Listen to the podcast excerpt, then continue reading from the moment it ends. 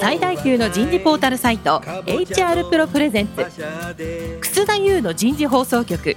有名企業の人事にズバリ聞く。年間数百社の人事を訪問し続けている人事のスペシャリストでありシンガーソングライターとしても活躍する HR エグゼクティブコンソーシアム代表の楠田優が有名企業の人事や人事をサポートする専門家を招いて企業が抱える課題や実際の事例を紹介しながら解決策を模索していきます。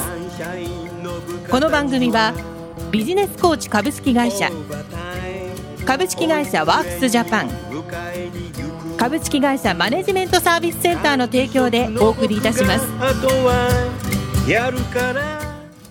楠田優の人事放送局有名企業の人事にズバリ聞く。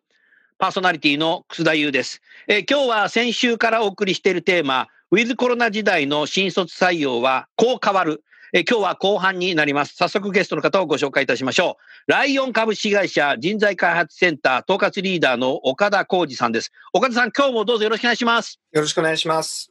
続きまして、キリンホールディングス株式会社人事総務部人事担当採用チームリーダーの土屋洋平さんです。土屋さん、どうぞよろしくお願いします。よろしくお願いします。さあ、じゃあ、まず土屋さん。はい。キリンさんはどんなこう、新入社員人材像採用しっていうなんかあれがあるんですか？あの、私たち、あの、やはりこう、大切にしている、こう、まあ、価値観、まあ、カルチャーみたいなものなんですけども、あの、お、価値観いいね。というのが、あの、あります。これ、 One Kirin Values って、あの、ふうに表現してる One Kirin Values。うん。あの、熱意と、誠意と、多様性と。おー熱意、誠意、多様性。はい。いいですこのね3。つをですね、やはりこう共感するだけでなく、高くこう発揮していただける方っていうのが、あの、おまず持って、あの、ベースになります。うん。あの、その上で、これだけやはり、あの、変化の激しい時代、環境でございますので、こう変化対応、変化を前向きに捉えて、こう変革型のリーダーシップを発揮できる人材、そして、まあ、事業、あるいは経営にあの貢献できる人材というのを、あの、少し高い目標なんですけども、あの、採用時点でもしっかり見ていこうということを掲げております。ああ。今ね、土屋さんがお話しされてるときに、私さ、キリンさんの人事結構知ってる方多いじゃない。はい。経営企画も知ってますけど、はい。確かにそれ、そういう人たちばっかりだなと思いましたよ。あ、そうですか。ありがとうございます。うん確かにそうだね。あの、奥深く考える方が多いよね。そうですね。こう。うんすごく、あの、まあ、突き詰めて考えたりとかですね、こういろんな方向から考えるっていうところを大切にしている方が多いようには思いますね。うん。そういう方を学生さん応募されてきたときに、面接でやっぱり見極めていくんですか？インターンシップですか？あの、両方、あの、組み合わせてます。あの、うんインターンシップの中の、まあ、いろんなこう、まあ、グループワークであったりとか、うん。まあ、こういった、あの、インプットだけではなくて、いろんなこう発表、アウトプットもしていただいてますので、そういった中でなる、ほど。はい、あの、見ていくこともありますし、あの、やはり最終的には、あの、面接というものが、まあ、軸にはなってますけども、うんまあ、これにこう適正検査であったりとか、まあ、いろんな角度からですね、あの、多様な目で見ていこうということは、私たちも大切にしています。おー面接で質問をして見抜けるものですか？そうですね。なかなか、あの、やっぱり面接力、あの、見極め力の強化っていうのは、あの、実は課題として置いてまして、うん。まあ、言葉を引き出すことは、あの、できるんですけども、うんあの、これがじゃあ求めてるコンピテンシーを発揮している状態と言えるのかどうかっていうのはですね、やはりこう面接官にもこう、なかなか難しいものなので、あの定期的にこう、レクチャーしたりとか、あの、面接官トレーニングみたいなものにもチャレンジしています。なるほど。実際土屋さんは昨年も面接会場、会議室の中に来た学生に対して面接をされてたんだろうけども、今オンラインでさ、面接する時代になった時に、はい。なおさらむ難しくなってませんか？あの、み？本当おっしゃる通りですね。難しさを感じてます。あの、いわゆるこうリアルで見ていた非言語的な手がかりっていうのが、あのやっぱ画面上のあの表情しか見えませんので、うん。あの、見えなくなってきたと。あとは、オンラインだと、急に面接始まって、あの、急に終わるっていうことで、前後のですね、アイスブレイクとか、あるクールダウンみたいなところを、ドア開けて入ってこないもんな。そうなんですよ。あの、こういった一連のやりとりがですね、あの、すべてこう、なくなってしまったので、そうあか。の、インタビューのみっていう形になってしまったと。で、これ、ああの、最初、最初から座ってるわけですもんね。そうなんですよね。歩いて入ってきて座るわけじゃないし、終わった時立ってありがとうございました。何もないんだよね。はい。確かにそうだね。こういったまあアナログの手がかりがなくなったので、これいかに補填するかっていうところは今、あの一つテーマとして持っていまして、うんまあリアルを組み込むのか、まああるいはこう適正検査みたいなものを活用して、まあ科学的な手法も取り入れていくのかどうか、あの今議論をしているような状況ですね。うん学生さんを見ていても、その、昨年とこのオンラインの時と緊張感って違いますか？そうですね。学生さんもオンラインにこう慣れてきたような、慣れてるんだます。ジェネレーション Z ってそうなのかな？そっちのがいいのかな？あの緊張感っていう意味ではやっぱりリアルの方が、あのお互いにあったのかなと。そんな印象を受けてますね。はい。一つの部屋の中でさ、対面で会うって緊張しますよね。はい。少なくとも僕が20代の前半は緊張してたな。うん。でもこれオンラインだと、先週も言いましたけど、お母さんも隣で面接聞いてる可能性あるね。出ますね。あの横に誰がいるか分かりませんので、なんか紙でカンペ出してんじゃないの？あそう答えたらいいわよとかで。あのゼロではないですよね、可能性は。そうなんだ。はい、で、お面接終わった後に、いや、キリンはいいわね、みたいな。あとはフィードバックなんかもいただいてるかもしれないですね。こう、面接うまい方に見てもらってっていう。お母さんにね、はい。兄貴とか、兄弟にも。なるほどな。うん同じ質問ですけど、岡田さん、はいライオンさんではどんな人材像を描いてらっしゃるんですか？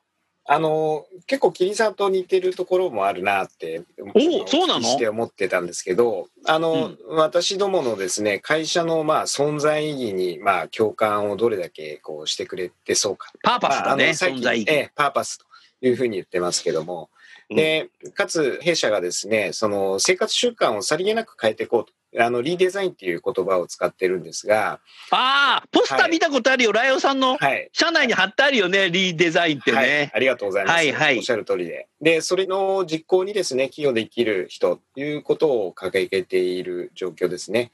うんで、まあ、リデザインということで、生活者のですね、お一人お一人の心と体のヘルスケア、まあ、これにつながるような仕事をやっていくということに対して、まあ、共感と実行、そういったところにこう貢献してもらえそうな人っていうのを選んでいきたいなというふうに思っています。で、あの、今、働きがい改革っていうのを掲げてですね、はい。ワークマネジメント、ワークスタイル、関係性を高めるということですね。で、それをの土台に、まあ、健康経営ですね。元気アクションというふうに呼んでるんですが、元気アクション。いい、はい元気アクションいいね、言葉。う ん土台にですね、そういうこう会社を作っていこうというふうに考えているわけなんですが、その中で非常に人材面で重要だというふうに位置づけているのが、いかにはいまあ自立した子というふうに言ってますけれども、自律的に物事を考えたり、行動できたり、いうことを非常にまあ重要なポイントというふうに考えています。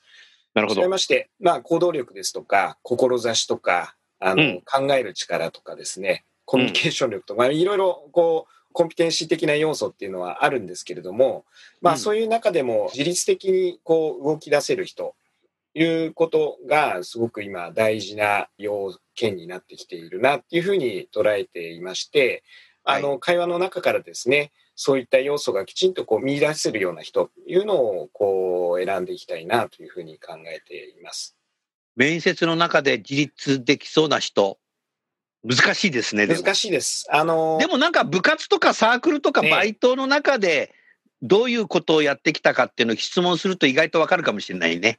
あの、それがこう、用意してきた話なのか、その場でも構わないんですけど、自分の言葉で語れてるかなっていうところは一つ見ていくポイントかなと思ってます。当然、あの、ねその見極めも難しいことは重々承知してるんですけれども、うん。やっぱり実体験に基づいた話をしている人は、言葉の運びはあまり上手でなくても、何かこう、地に足のついた会話になっていきますし、うんなるほど。準備して、まあちょっとこう作ってるなっていう方の場合はですね、なかなかその後の展開に結びついていかないっていうこともあるので、うんまあそんなところは一つ見極めのポイントになってくるのかなって気はしてますね。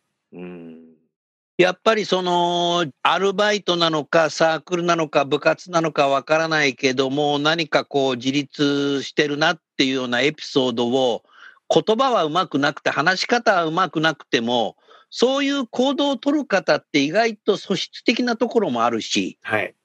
環境の中で育ってきたっていうこともあるので、で、言葉はうまく喋れなくても、なんか、あの、下手だなって言っても、それって社会に入ってきたらね、日常の中で訓練すればうまく喋れるようになるんだよね。はい。あの、おっしゃる通りだと思うんですよね。うん。逆はできないんだよ。喋んのうまくてさ、なんか答え用意してきたから優秀だなっていうやつが入ってきたけど、全然自立しねえじゃん、こいつ。自立してくださいっつっても何か自立できないし。そうですね。うん。確かにあるね、人間ってそういうこと。どっかでそういう人って壁にぶつかると思いますし、その時に自分で考えて自分で動いてきた人は乗り越えられると思うんですけど、なるほど。そうでない方は乗り越えずにまあ逃げちゃったりとかですね。ああ。はい。いうふうなことにつながるんじゃないかなっていうふうには思ってます。ああ、それ大事だね。土屋さん、僕なんかさ、もう人生の中で壁にぶつかってばっかりだよ。あの、いいことだと思うんですよ。壁にぶつかるだっていうことはからなんか単。価がいっぱいあるもん。結構、面接の中でこう壁にぶつかったまさにあの失敗経験も含めてですね、困難な経験ってたくさん聞くんですけども、あ、聞くんだ、やっぱり。これ裏側にはそれだけ成長意欲だったり、チャレンジの形があるっていう、あの信じて聞いてるんですよ。うん。逆に言うと、身の結局ね丈以上の、はい、うん。チャレンジをしてないと失敗もないっていう。モチベーションって、自分で自分のやる気を喚起できる人なんですよ。うん他人からお前もうやる気出せよとかって出してるぐらいじゃダメなん。内発的動機ってやつですよね。うん岡田さん素晴らしいはい。さすがあ、今ね、相当リスナーがメモ書いたね。内発的動機みたいに書いて、なんだろうっつって検索してるよ。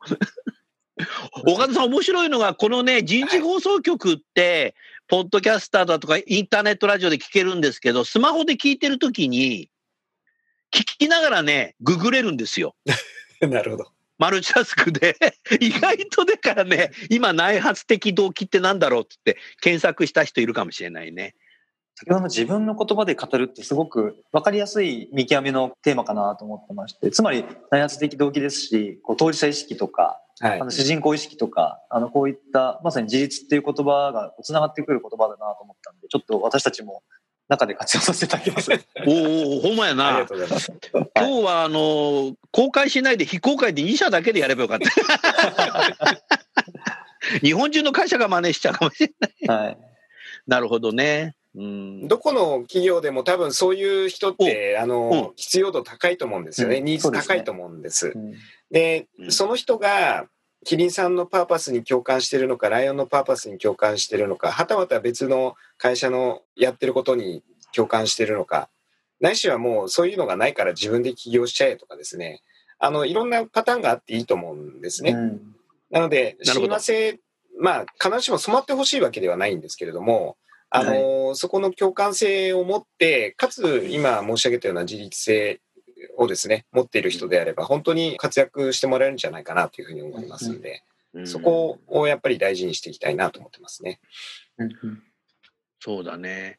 でも、やっぱり学生の頃からそういう形で自立した人が、なんかやがて社長になっていくような気がするな。うんだから採用って将来の社長候補を採用してんだよね。考えたら究ね。極的にはそうですね。究極的ね。うんもう CXO をどれだけ取るかですよね。そうそうそうそう。で、で両方ともメーカーさんなので、研究するリーダーとか、開発するリーダーとか、マーケティング販売していくリーダーとかを採用してるので、それぞれが自立してなかったら会社機能しないよね。自立ってね、背中を押して自立してくださいってできるもんじゃないよ、これ。やっぱり、こう、無意識に動いてる人なんだろうな。で、先ほど土屋さん言ってたけど、壁にぶつかった経験っていうのは、これはわかんない。一度もなんか失敗したことないとか、いう人は逆に危ないね。そうですね。あの、私失敗したことありませんっていう方、ちょっと要注意っていうのは、あの、実は。要注意なんだ。失敗したことあるっていうと、なんか、あの、泣いてくれないんじゃないかと思っちゃう人もいるかもしれない。それダメなんだね。そこポジティブに語れる人がいいですよね。そうですね。ええ、いいね。うん。実はそこにこう素直さとか受容力みたいなものも見えるんですよ。あの素直に失敗語れるって、まあいい体験としてこう、内省してる証拠だなって見てますんで。あはい、あの、最近のスポーツアスリートとかさ、あの、金メダル取れないで泣いちゃってさ、次頑張りますってやるわけじゃない。スポーツって必ず負けるわけじゃない。負けた経験の中からまだ諦めで這い上がろうとするさ、10代のスポーツ選手が、アスリートがいっぱいいるわけだから、ああいうのを同世代の10代の頃から見ている人たちが就職活動してくるわけだから、考えたらスポーツの選手を見てるだけでも自分で這い上がるっていうことは、そもそもインプットされてる可能性はあるよね。っていうことはやっぱそういう良くなる人がやっぱり入ってくると素晴らしいですよね。なるほどな。ありがとうございます。さあ、そういう中で、まだウィズコロナっていうことで、次のね、もうインターンシップも始まってるのかな。インターンシップについて、岡田さん、ライオンさんのインターンシップってどんなことされていて、今、オンラインでやってるんですか？いかがですかね？お話聞かさせてください。えっと、まだインターンシップはスタートしてない状況ですね。あの、はい、年内には開始をする予定で今動いています。はい。で、はい、今年はですね、あの、従来ですと、会社の、まあ、どっかのこう、会議室とかですね、えー、ホールみたいなところを使って、あの、集まってもらってやってたんですが、あの、今年はやはりこういう状況があるので、オンライン化をして進めようという計画で動いています。なるほど。はい。で、いくつか、まあ、コース別の採用もやってますので、それぞれのコースに合わせてですね、関係の部署のメンバーにもちょっと協力をしてもらって、手作りでコンテンツを作ってですね、やっていくような形ですね。関係の部署の方も協力的なんですね。あの、おかげさまでですね、もう毎年お願いしてる部署なんかも 毎日 またかよみたいな、えー、あの、ただ、まあそういう、こう、経験値をですね、積んでいただいてるっていうのもあって、かなり逆に我々でも気づかない部分についての、あの、アドバイスをもらったりとかっていうことも出てきているので、なるほど。やっぱりこう、すごくありがたいなというふうに思いますし、専門性の高いそういった部署のですね、メンバーの協力を得られるっていうのは、やっぱり人事だけがですね、学生と接点を持ってっていうことよりも、こう会社のですね、中も少しはこう伺い知れるような機会になるかなと思って、あの、おっしゃる通りだね。総力でですね、あの、上げて採用活動していきたいなというところですね。コース別っていうふうにね、お話しされてたけど、何日ぐらいインターンシップはされるんですか？えっと、昨年はですね、長いものですと、5days とかそのくらいもやっていたなるほど。今年はちょっとやっぱり、えー、オンライン化っていうことがあるとですね、あんまりこう、長い期間っていう設定がしにくいなというところで、うん、期間についてはちょっと絞ってやっていく予定ですね。なるほど。はい。応募がすごく来るんじゃないかな。もう学生がインターンシップ行かないと大変よみたいなのが広まってるから。はい。しかもですね、従来ですと、リアルでスケジューリングしたり移動があったりっていうことがあるんですけど、オンライン化されたことによって、やっぱり、あの、学生にとっての効率も高まってると思うんですよね。おっしゃる通りだね。ええ。で、まあ、気軽に応募もしやすくなっているっていう状況があると思うので、あの、うん、応募自体はですね、あまりこう、志望度が高くなくても、入ってくる学生さんが増えるだろうっていうふうには読んでます。なるほど。ありがとうございます。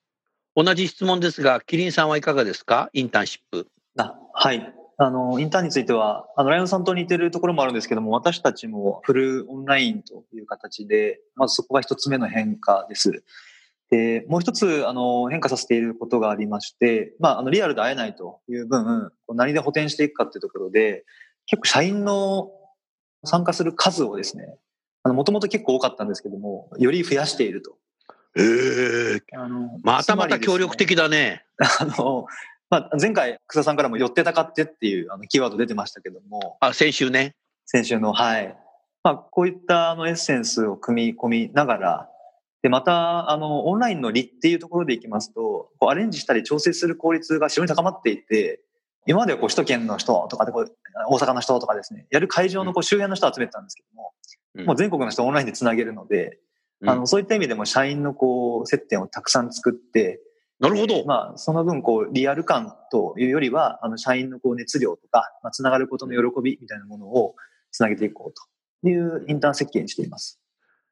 なるほどね。確かに、全国にいらっしゃる方が、インターンシップ、社員がね、参加できるようになっちゃいましたよね。はい面接もそうですよね。面接の本社の会議室に来てよって来れる人だけに面接官やってもらったけど、今オンラインの面接だと、別にさ、九州にいようが四国にいようが、北海道にいようがさ、全然どこにいようが。はい。は面接できますよね。そうなんですよ、はいスケジュールさえ合えばっていうことスるケジュールさえ合えば、全くプロセス変わっちゃったね、これ。おっしゃる通りだと思います。その点の効率は上がりましたよね。はい。移動しないっていう、すごいことが起きたよね。うん土屋さんもおっしゃってるように、あの、非言語情報ですね。うんそこがやっぱり見えない状態での選考になっていくので、うんそこをどうやってこうカバーするかみたいなところうんはやっぱり工夫が必要なんだなっていうところですね。なかなかあのいい有力な解決策ってまだ見つかってない部分はあるんですけど、そこを非言語情報は本当ね、その情熱、先ほどね、情熱ってね、熱意とかってキリンさん言ってたけど、やっぱりパッションはなかなか伝えられるの難しいかもしれないね、非言語でね。そうですね。あんな、言語的に情熱伝えるのはなんかボリューム上げちゃえばいいんだけど、うんそういうことじゃないもんね。ボリュームフルだみたいな。うん、難しいです。動画を先行にこう組み込んでいくことをやったりしてますね。ここはあの動画自己紹介とか何でもいいんですけども、あ、学生さんに動画を自撮りしてもらって、はい。それを採用担当者、ぎ企業の方に見てもらう。はい。お、自撮りの動画って字が出るよね。字も出ますし、本気感とか情熱も、あの、面接よりは見極めやすいかなっていう仮説でやってますけど、おお、その仮説の、ちょっともうちょっと詳しく聞かせてくださいよ。あの、やはりこう、準備をすると思うんです。あの、面接は、あの、リアルタイムでやることが多いと思いますので、まあ、その場でこう、答えていくという、まあ、ある意味こう、偶然性リアルタイムのものなんですけど、あの、動画撮ってきてねっていうと、そこに対してこう熱量をかけて、あの、準備をしたり、こだわったり、あの、工夫するってまさに、まさにものづくりの精神なんですけども、動画撮ったけど良くないなと思ったらもう一回撮ればいいし、そういう一番いいやつを送ればいいんだもんね。はい。それ製品開発と似てるよね。はい 製造業の。こ根源は情熱とか熱量だと思うんですね。なるほど。あのそういうロジックで考えてます。おーそれ面白いね、岡田さんね。はい。あの、私たちも動画面接って、ここのところやってきているんですね。で、通常だと、リアルの面接だとその場限りになってしまいますし、ましてやあの、こう、集団面接っていうんですかね。いう形だと、なかなかその一人一人をどこまでこちらも見れてるのか、受ける学生からしてもですね、自分のことをどんだけ見てもらってるのかっていうのが分かりにくいっていうような、あの、うんまあ不満と言いますか不安があるのかなって気がするんですよね。ただ、あの、動画面接ですと、お一人お一人を見ることになるので、結構、さっき土屋さんもおっしゃってましたけれども、お一人お一人のその特徴とか熱量みたいなものっていうのは、測りやすいんではないかなっていうふうには思いますね。なるほど、そうなんだね。はいなるほどね。あーそうすると、インターンシップ入ってくる学生は家から入ってきたり、面接も家から入ってきたり、内内定の最終面接も家から入ってくると、もう土屋さんさ、はい。親格いらないね。はい。もう岡田さん、土屋さん、親格って死後になるかもしれないね。もう横で聞いてるし。私たちもそういう意味ではこう見極められてるかもしれないですよね。そうだよ。はい。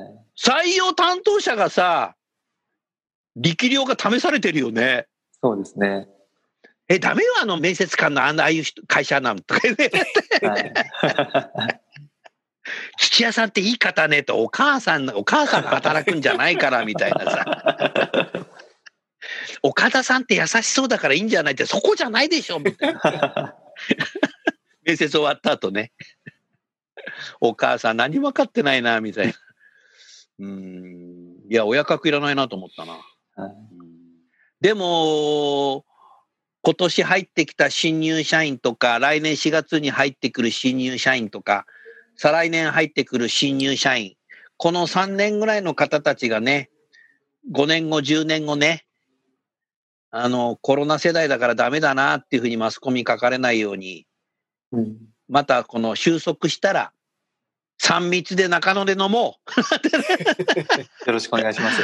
あとさ、ライオンさんはさ、い岡田さんに聞いたけど、引っ越しをされるわけじゃない、新社北。そうですね。はあい。いつでしたっけ？えー、2023年の予定です。うん2023年にはさ、20入社、21入社、22入社、みんな集めてさ、はい。もう3密でいろんな研修したりさ、横のつながり、寄ってたかってやってさ、はい。で、今までできなかった分だけさ、もう3密で飲むと。でも本当にそうなりそうな気もしますよね。うんこれだけやっぱり抑えてる感情というか、つながりを爆発するときって来ると思うんですよ。そう思いますで。来るよ。ええ。はい。来るよね。逆に、うん這い上がってくんじゃない？そういう人たちのが。うん。19入社ダメじゃんみたいな。うん18入社よりすごいねみたいな。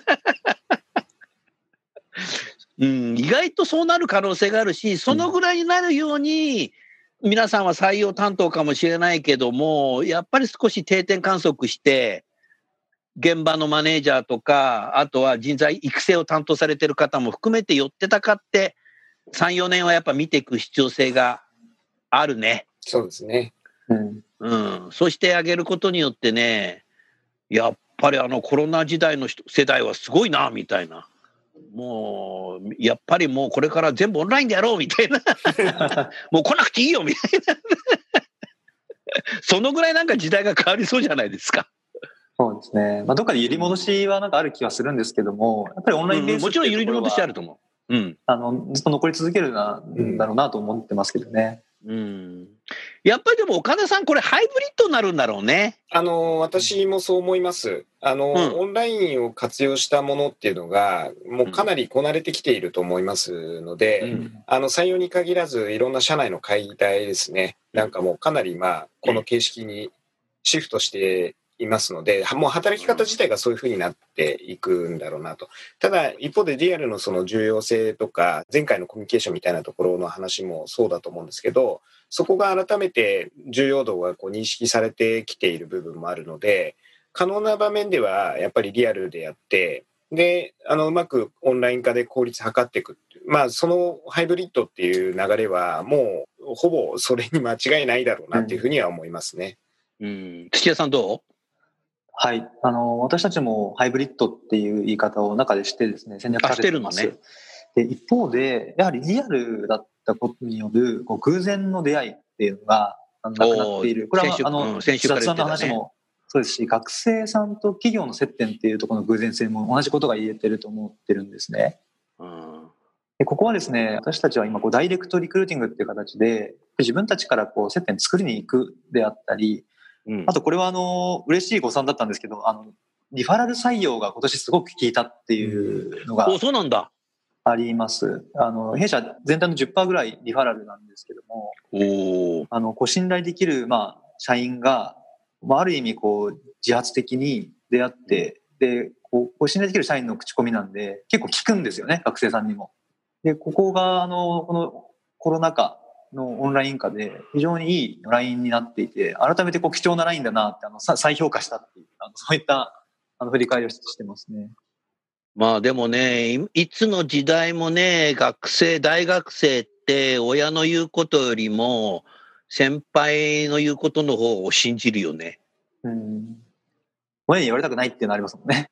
あ、そうそうそうそう。でいや、だからそこが自立しだす初めの一歩だと思うよ、俺。うん。親が行きなさいって言うんで、霧に応募しましたとか言ったら、ええー、みたいになっちゃう。なるほどな。すごく考えさせられるな。あの、僕が20代の頃の就職活動は、地方の学生はみんなね、岡田さん、土屋さんね、容疑者に乗ってきた。うん。容疑者。ねえ、それで面接して、アウト。すごい時代ですよね。うん。容疑者ですよ、容疑者。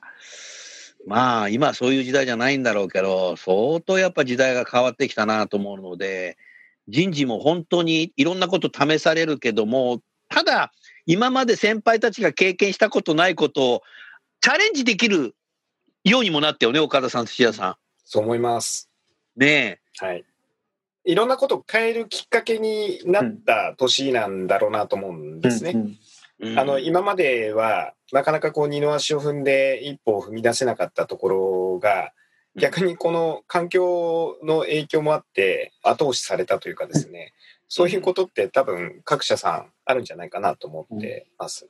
本当だね。まあ、それをポジティブに捉えて、より良い状態というかですね、あの、うんなかなか進まなかったものが一気に進んだところを、さらに良くしていくっていうことが必要なんだろうなと思いますね。はい。ありがとうございました。2週にわたりですね、お二方に話を聞いて、私の感想ですけども、学生さんにきちっとやっぱり寄り添ってね、学生になんか光を見せてあげようっっていうのがすごく感じられたなというふうに、そんなふうに思います。まあ最近はね、ブーカの時代でこう先が見えないとか、コロナの時代で先が見えないとか、あまあいろんなことをこうね、言われてるわけですけども、まあ学生さんにね、そんなこと言ってもどうしようもないので、きちっとやっぱりね、採用、新卒採用の方っていうのは、学生さんにいかに光を見せられるか。で、それにはやっぱ自分自身がポジティブじゃないきゃいけないんだろうなっていうふうに改めて、えー思いました。非常にこう難しい時代に入りましたけども、それをこう乗り越えていくということがまさに採用のリーダー、えーリーダーシップなんじゃないかなって、そんなふうに感じました。それでは最後にゲストの方をもう一度ご紹介して番組を終わりましょう。えーライオンの岡田さんとキリンの土屋さん、どうもありがとうございました。ありがとうございました。。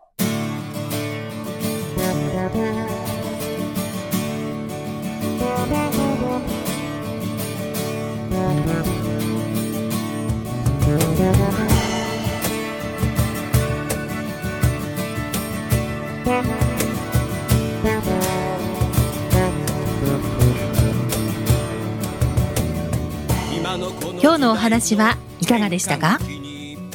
楠田祐の「 The Times Will Change 時代は変えられる」とともにエンディングといたします。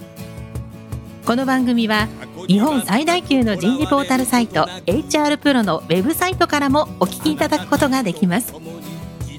HR プロでは人事領域で役立つさまざまな情報を提供しています。ご興味がある方はぜひウェブサイトをご覧ください。この番組は人と組織の生産性を高めるビジネスコーチ株式会社。企業の人材採用支援キャリア支援を通じて人と企業の持続的な成長と価値創造に貢献する株式会社ワークスジャパン。企業の人材戦略人材育成のプロフェッショナルカンパニー。株式会社マネジメントサービスセンターの提供でお送りいたしました。それでは来週もお楽しみに。みんなで変えよう。できない理由を述べている場合ではない。